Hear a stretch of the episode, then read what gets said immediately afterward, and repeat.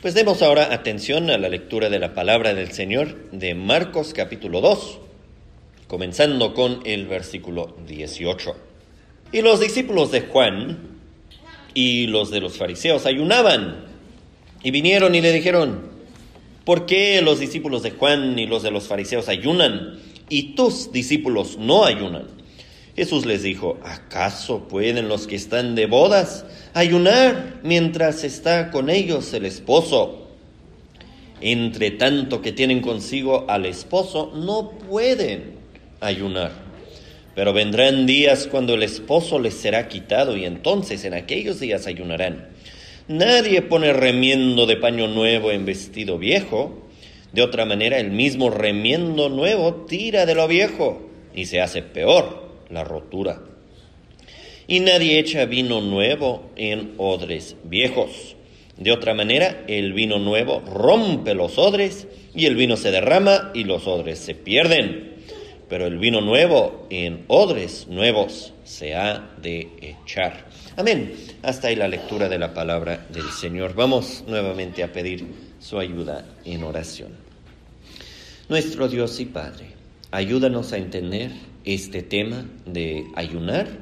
Ayúdanos a aprender acerca de, del ayuno, de valor que tiene en nuestras vidas, pero también, no, Señor, ayúdanos a aprender la respuesta del Señor Jesucristo, que veamos la gran diferencia que Él ha hecho por su venida, por su vida. Señor, quisiéramos amarlo más de lo que hacemos. Te pedimos que parte del efecto de tu palabra en nosotros en esta tarde sea un amor refrescado, fortalecido hacia el Señor Jesucristo. En su nombre lo pedimos. Amén. El ministerio del Señor Jesucristo era un ministerio sin igual, sin punto de comparación pensando solamente en Marcos capítulo 2, nunca se había visto antes que alguien perdonara los pecados de un paralítico y como prueba para demostrar que sí lo podía hacer, que también lo hubiera sanado, le hubiera restaurado el poder de movimiento y de caminar.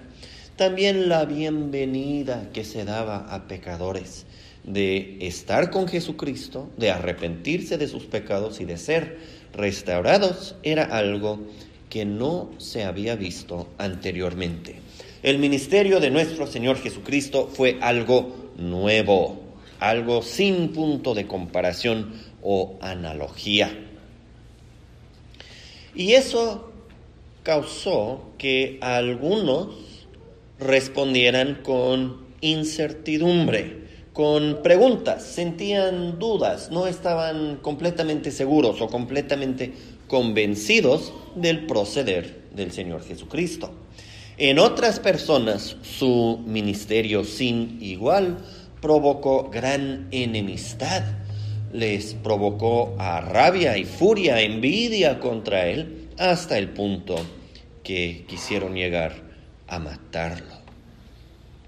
Y en este capítulo vemos que hay quejas, hay preocupaciones, hay preguntas acerca del Señor Jesucristo. Cuando dijo al paralítico, tus pecados te son perdonados, ¿qué pasó? Pues los fariseos y los escribas cavilaban en sus corazones, ¿quién es este? ¿Quién se cree que pronuncia el perdón de pecados? Se quejaron de él con sus discípulos cuando lo vieron comiendo con publicanos y pecadores, como vimos la semana pasada. Y ahora también viene una pregunta. Y la misma pregunta viene de dos grupos distintos. Viene de los discípulos de Juan y viene de los discípulos de los fariseos. Pues ya sabemos que los, que los fariseos estaban en contra del Señor Jesucristo. Obviamente Juan, la referencia es a Juan el Bautista, no estaba en contra de Jesucristo, entonces puede ser que sus discípulos no estaban enojados, no estaban molestos con Cristo, pero simplemente tenían una duda, tenían una pregunta. A veces la misma pregunta sale por buenos motivos o por malos motivos, ¿verdad? Pero lo que vemos en este pasaje que hemos leído es que el Señor Jesucristo responde a las preguntas, sea que vienen de incertidumbre sincera o sea que vienen de enemistad secreta. De todos modos, responde. Y hermanos, yo creo que ahí hay un ejemplo de mucho valor, sobre todo para los que enseñan, los que dan liderazgo en la iglesia. A veces la gente no sabe por qué hacemos lo que hacemos. Pues no tiene nada de malo preguntar. Y no tiene nada de malo responder a la pregunta. Mientras alguien está dispuesto a escuchar la respuesta, pues a mí siempre me da gusto que me pregunten, oye, ¿por qué hacemos esto? ¿Por qué hacemos aquello? ¿Por qué es que creen esto? ¿Por qué es que no creen aquello? ¿Por qué esta práctica? ¿Por qué no aquella práctica? Esas preguntas no son malas y para mí, creo que también para el pastor Valentín, al contrario, quisiéramos recibir esas preguntas la mayoría por lo menos tienen una buena respuesta. Y si no tenemos una buena respuesta, pues es un punto bueno de reflexión para nosotros, ¿verdad? Podemos considerar. Pues a lo mejor lo hacemos de pura costumbre, ¿verdad? Y ni siquiera sabemos por qué. Pues a lo mejor es una práctica que se puede dejar.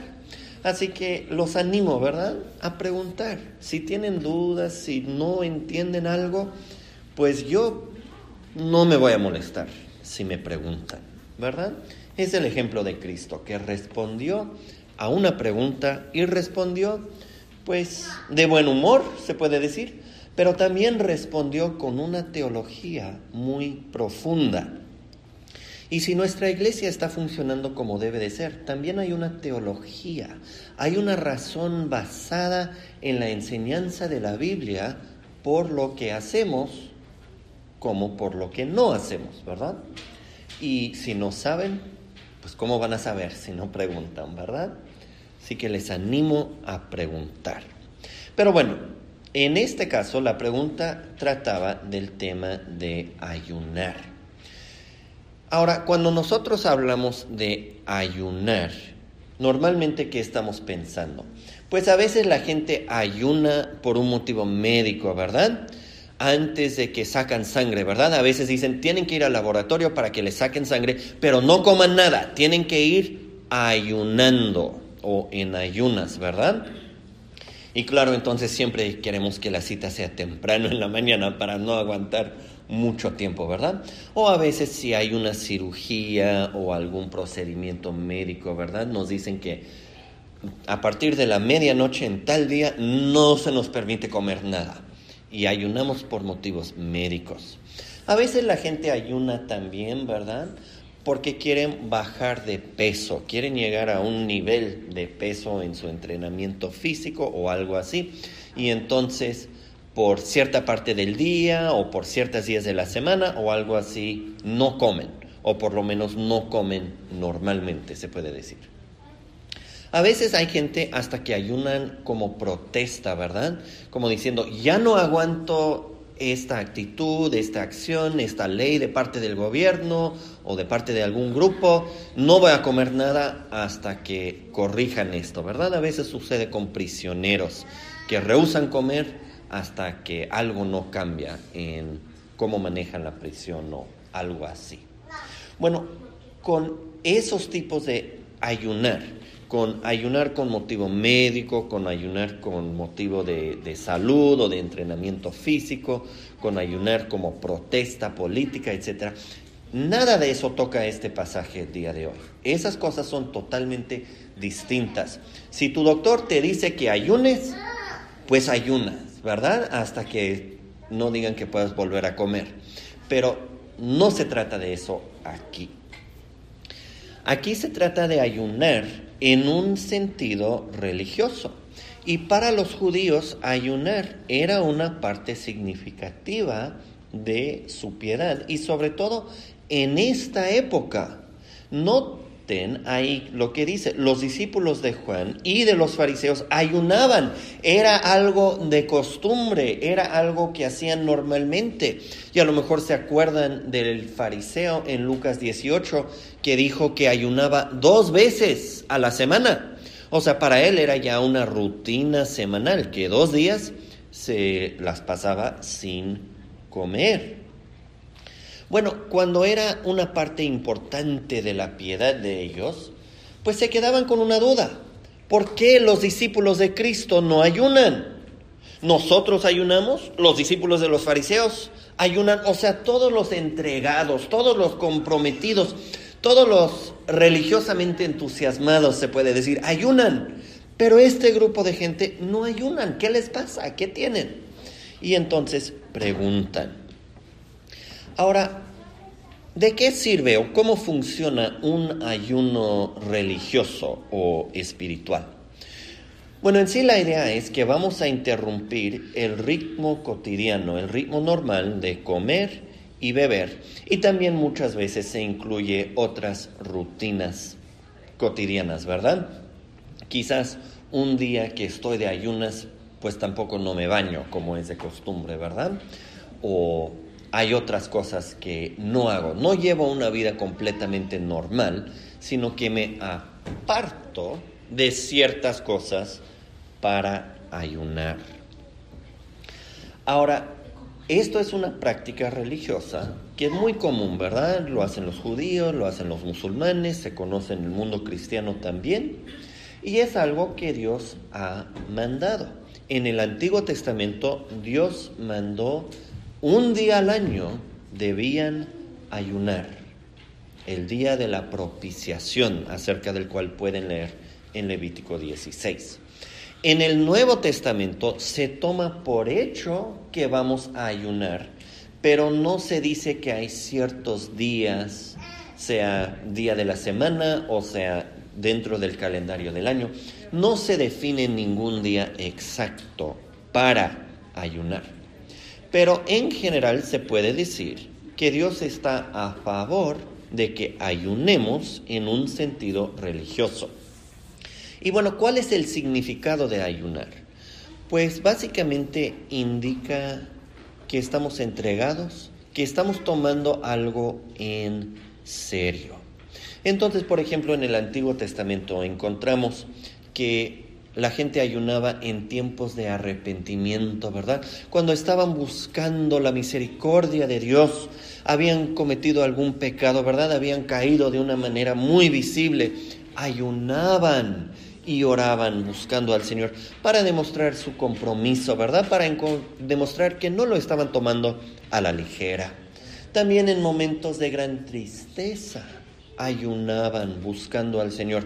¿Se acuerdan, por ejemplo, cuando el hijo de David, el niñito de David, estuvo enfermo, ¿verdad? Y a punto de morir. Y David se entregó a orar, ayunando para obtener la vida de su hijo. Y después de que el hijo falleció, pues se levantó, se bañó y entró a comer. Momentos de tristeza, momentos de gran seriedad, eran momentos apropiados para ayunar. Y era como ya, ya, ya se habrán dado cuenta, ¿verdad? Ayunar y orar van juntos. Podemos orar sin ayunar. Pero si estamos ayunando sin orar, pues no estamos ayunando de una manera religiosa, no estamos ayunando de una manera que ayuda nuestra búsqueda del Señor. Y ayunar en ese contexto es útil, es algo de valor, porque dice que hay algo que anhelamos todavía más que nuestra comida diaria. O sea, estamos negando temporalmente, pero estamos negando una necesidad básica para dedicarnos a buscar al Señor en oración. Ahora, es posible abusar del ayuno, ¿verdad?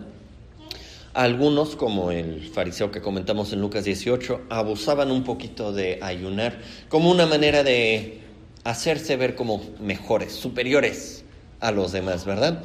Si yo ando por aquí, por allá diciendo, ay hermanos, ustedes no me creerían cuánto ayuno por mi compromiso, por mi entrega con el Señor. Pues ahí estoy abusando, ¿verdad? Y Cristo habla en contra de ayunar de esa manera en Mateo capítulo 6. También uno puede tener una idea equivocada, ¿verdad? Uno puede decir, pues yo voy a ayunar y es como una protesta política, pero dirigida hacia Dios. Yo voy a ayunar hasta que obligo a Dios a darme lo que quiero. Pero eso no funciona, ¿verdad? No podemos torcerle el brazo al Señor con una protesta, ¿verdad? Ayunamos para buscarlo con sumisión. Y el ejemplo es David. Estaba buscando la vida de su hijo ayunando pero cuando Dios le dijo no, cuando el hijo murió, pues David se levanta y regresa a la vida cotidiana y adora al Señor.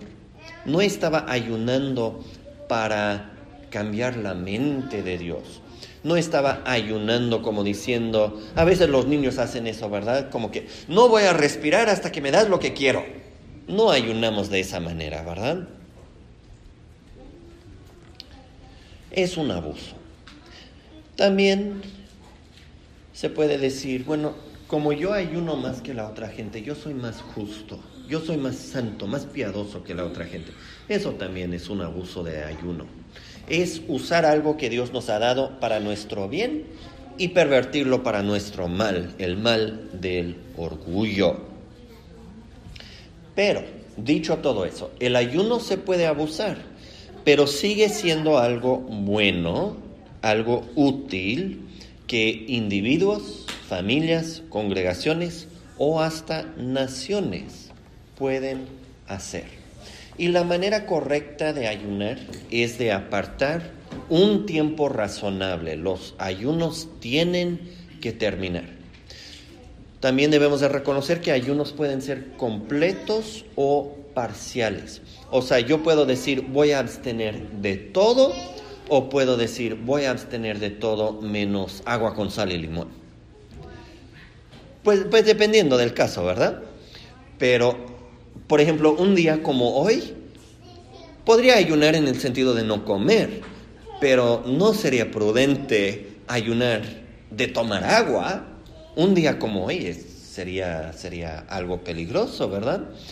Entonces uno tiene que ejercer cordura y sabiduría. No es una competencia, no es el chiste de ver, pues Jesucristo ayunó por 40 días, yo le voy a ganar, yo voy a ayunar por 42 días. No, hermanos, de eso no se trata. Cuando ayunamos debe ser un plazo definido y que sea un tiempo razonable y dependiendo de nuestro estado físico y de las condiciones, puede ser un ayuno parcial o un ayuno completo. Pero todavía más importante es que ese ayuno vaya acompañado con lectura de la palabra de Dios y con oración.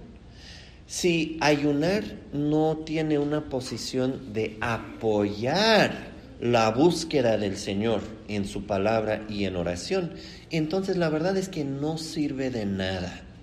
Es un apoyo, es algo auxiliar al punto principal que es dedicarnos a la oración. Pablo habla de eso también en Primera de Corintios capítulo 7. Bueno, entonces eso es quizás más detalle de lo que esperaban acerca de la idea general de ayunar.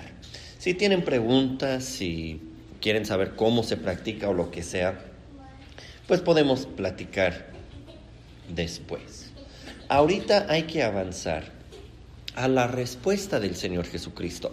Si ayunar es algo que Dios manda, si ayunar es algo que Dios aprueba, si hay una manera correcta de ayunar religiosamente y es algo bueno, pues ¿por qué los discípulos de Cristo no estaban ayunando?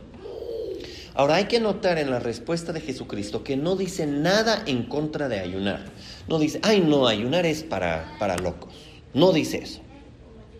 No dice nada en contra de la práctica. Al contrario, dice que vendrá el momento en que sus discípulos también van a ayunar.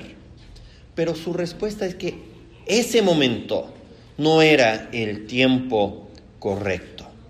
Y nos ayuda a entender ese punto, aclara lo que quiere decir con dos como mini parábolas, ¿verdad? Primero es de algún vestido, una camisa, una blusa, quién sabe, ¿verdad? Pero algo que se ha roto de alguna manera y se puede remendar.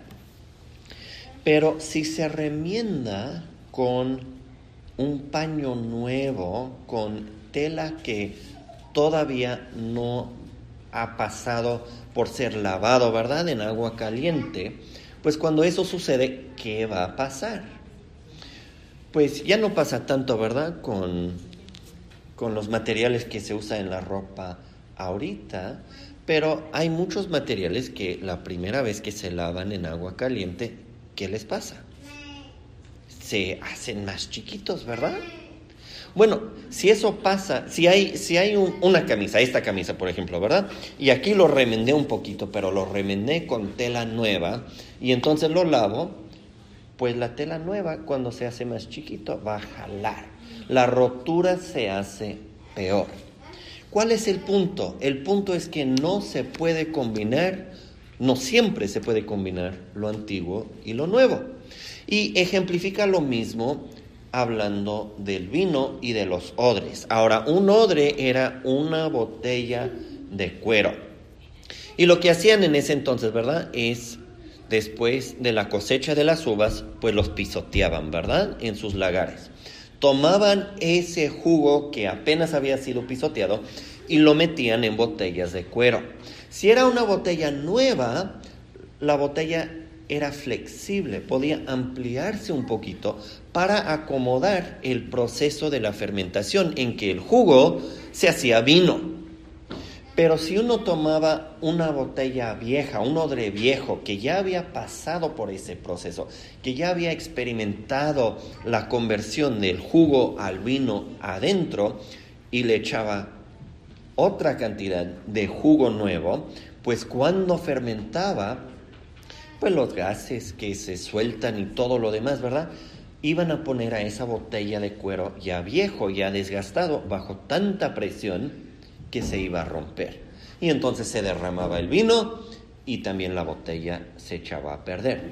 El vino nuevo, el jugo, se tenía que meter en botellas nuevas también para preservarlos. Pues es el mismo punto, ¿verdad? No siempre se puede combinar lo antiguo y lo nuevo. Pero bueno, todavía estamos con cierta duda. Entendemos el punto, ¿verdad? Porque el Señor Jesucristo lo dejó muy claro. Pero ¿qué tiene que ver con ayunar? Pues aquí es lo importante. En seguir a Jesucristo, los discípulos habían llegado a una nueva condición, habían entrado, por decirlo así, en un nuevo mundo y estaban en un tiempo de regocijo.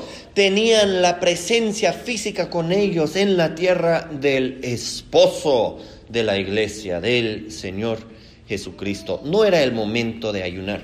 Pues imagínense que les invitan a una fiesta, ¿verdad? Va a ser un festejo, quizás es una boda, quizás es quinceañera, quién sabe, ¿verdad? Pero se van un cumpleaños, pero se van a la fiesta. Y se van a la fiesta un día que han escogido ayunar. Y entonces ahí se sientan en la esquina con rostro serio, intentando preservar el momento de estar en oración ante el Señor y no comen nada, y no prueban nada y no toman nada y todo el mundo comienza a preguntar, ¿y esta persona por qué vino a la fiesta? ¿No más para estar aquí de solemne y arruinar todo nuestro festejo? No es el momento, hermanos. Si van a ayunar, pues pónganlo en su calendario cuando no entre en conflicto con alguna fiesta, ¿verdad? Con un momento de regocijo. Qué impropio, qué incorrecto sería ir a una boda, a un momento de gozo, decaído y triste y ayunando. Pues Cristo estaba con ellos y no podían ayunar. Ellos tenían todavía mucho que aprender. No habían entendido la cruz, no habían entendido el lugar de la cruz en la vida de Cristo, ni en sus propias vidas tampoco. Eso vendrá más adelante. Vendrán días cuando el esposo les será quitado y entonces en aquellos días ayunarán. Pero eso no quiere decir que los discípulos de Juan o los discípulos de los fariseos estaban en mejores condiciones que los discípulos de Cristo. Todo lo contrario. Era el momento de regocijo. Era el momento cuando el Señor vino para visitar, para redimir a su pueblo. Y sin embargo ellos estaban como de luto, estaban entristecidos, estaban ayunando. Bueno, si no me voy a regocijar en la mera hora de la boda, ¿cuándo me voy a regocijar? Si no estoy contento cuando Cristo está conmigo, ¿cuándo sí lo voy a estar? No era el momento de que los discípulos de Cristo ayunaran. Entonces, no es que el ayuno, que ayunar sea malo, no lo es, pero no era el momento propio. Y para entenderlo tenemos que reconocer la identidad del esposo. Cristo aquí se identifica, ¿verdad? No ayunan porque el esposo está con ellos. Es el título que él mismo se da. Y al hablar de esta manera, notemos rápidamente que Cristo defiende a sus discípulos. Esta crítica quizás no fue muy severa, ¿verdad? Pero como que están diciendo, oye, nosotros ayunamos, aquellos ayunan, ustedes por qué no ayunan, ¿qué les pasa? ¿No son tan piadosos como nosotros o qué? Pues, ¿quién nos defiende, hermanos, de las acusaciones que pueden venir en nuestra contra? ahorita pasando por los tiempos de la pandemia, ¿verdad? Muchos acusaban a la iglesia cristiana que no obedecíamos al gobierno, que éramos indiferentes a la salud de nuestro prójimo, que éramos malignos, ¿verdad? Que queríamos que todos se enfermaran y quién sabe qué tanto, ¿no? ¿Quién nos defiende de ese tipo de acusación? Pues de acuerdo a este texto, es el Señor Jesucristo mismo quien nos defiende pero nos defiende de una manera que aclara que Él no es el ministro, que Él no apoya al pecado. Explica, hay un momento en que ellos ayunarán. Cristo no va en contra de la piedad, Cristo no va en contra de la seriedad, Cristo no va en contra del compromiso en buscar al Señor. Si tuviéramos es, es un caso extremo, ¿verdad? Pero si tuviéramos que criticar al Señor Jesucristo, ¿en qué lado lo podríamos atacar? Pues no lo podemos atacar en cuestión de su persona, ¿verdad? No lo podemos atacar en cuestión de su vida, no lo podemos atacar en cuestión de su obra, no lo podemos atacar en cuestión de lo que es o de lo que Él ha hecho. Entonces, si queremos criticar al Señor Jesucristo, ¿cómo lo podemos hacer? Pues únicamente criticando a sus seguidores, ¿verdad? Porque nosotros, por decirlo así, somos el punto vulnerable de Cristo, por la gran distancia que hay entre nosotros y el Señor Jesucristo. Nosotros somos muy imperfectos, hay un contraste muy claro con su santidad perfecta. Y los discípulos de los fariseos, yo creo, estaban diciendo, tus discípulos no ayunan. No es simplemente un problema de ellos, es que tú, Cristo, los has instruido mal. Cristo defiende a sus discípulos y también rebate esa idea incorrecta. ¿De qué manera? Pues expone la deficiencia de estas personas que estaban criticando. ¿Qué toman por hecho? Pues toman por hecho, nosotros somos los buenos, nosotros somos los religiosamente comprometidos, nosotros somos los que estamos cerca del Señor por cómo vivimos y por lo que hacemos. Hermanos, cada crítica en contra de Cristo cae en lo mismo. Nadie puede criticar a Cristo sin decir en efecto, yo soy el bueno. Pero si estamos criticando a Cristo, ¿a poco somos los buenos? ¿A poco los buenos critican a Cristo? Al contrario, se someten a Él. Reconocen su autoridad y reconocen su propio pecado. Pero esta crítica también falla porque toma por hecho que Cristo opera de esta manera. Dice, una vez que cumples con estos requisitos, entonces yo te voy a conceder mi favor. Es lo que pensó el fariseo, ¿verdad? En Lucas 18 va al templo a orar y dice, Dios, yo te doy gracias que no soy como los otros hombres, ni como este publicano, yo doy diezmos de todo lo que poseo, ayuno dos veces a la semana y bla, bla, bla. ¿Qué está diciendo? Está diciendo, Dios, yo me he ganado tu favor, yo merezco que seas bueno conmigo. Pero Cristo no trabaja de esa manera. Es cierto, nos llama a una santidad total, nos llama a un compromiso completo pero no dice, una vez que llegan, entonces pueden tener bendición. Viene a estos discípulos necios, tontos, confundidos, flojos, lentos para entender, con muchos problemas, y comparte con ellos. Les da su gracia, come con ellos y les llama a regocijar. Entonces, no era que ayunar era malo era que ayunar en ese momento era implicaba no reconocer que el esposo había llegado. Por siglos ya Israel había esperado que su hacedor, su creador, vendría como el esposo. Lo habían aprendido de cantares, lo habían aprendido de los salmos, lo habían aprendido de Isaías. Y por años lo habían estado esperando. Ahora había llegado, estaba entre ellos y no lo reconocieron. En vez de estar regocijando, estaban afligiendo sus almas. ¿Quién tenía el problema? ¿Quién estuvo mal en, esta, en este pasaje? No eran los discípulos de Cristo, eran los que criticaban a Cristo y a sus discípulos porque no reconocían la identidad verdadera de Jesucristo como el esposo, como el gran anhelo del corazón del pueblo de Dios. En la venida de Cristo comenzó la nueva creación.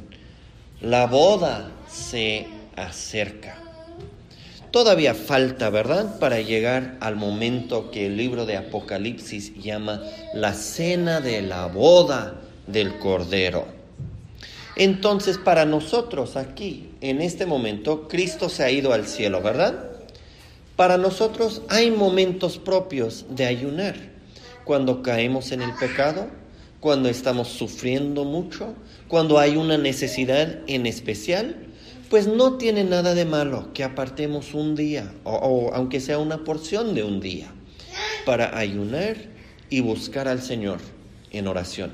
No estaría mal que lo haríamos como congregación, que diríamos, hermanos, queremos programar un ayuno, ¿verdad? Para tal día y esperamos que se puedan unir con nosotros, ¿verdad? Claro, entendemos que por las circunstancias no todos podrían, pero no sería algo malo. Pero el esposo viene otra vez. El esposo va a regresar. Y entonces el momento de ayunar se acabará completamente como invitados a la cena del Cordero. No será el momento propio de ayunar. Y entonces ahorita vivimos, por decirlo así, en un tiempo mixto. Debemos ayunar a veces, pero también debemos festejar. Era lo mismo con Israel en el Antiguo Testamento, ¿verdad? Dios les mandó un día de ayunar al año, pero les mandó tres fiestas, ¿verdad? Tres festejos anuales. Pues nosotros también, ¿verdad? Tenemos nuestros momentos de ayunar, pero también tenemos nuestros momentos de regocijo y todo lo hacemos aguardando la venida, el regreso del esposo cuando nos llevará con sí mismo a la gloria y gozo celestial. Amén.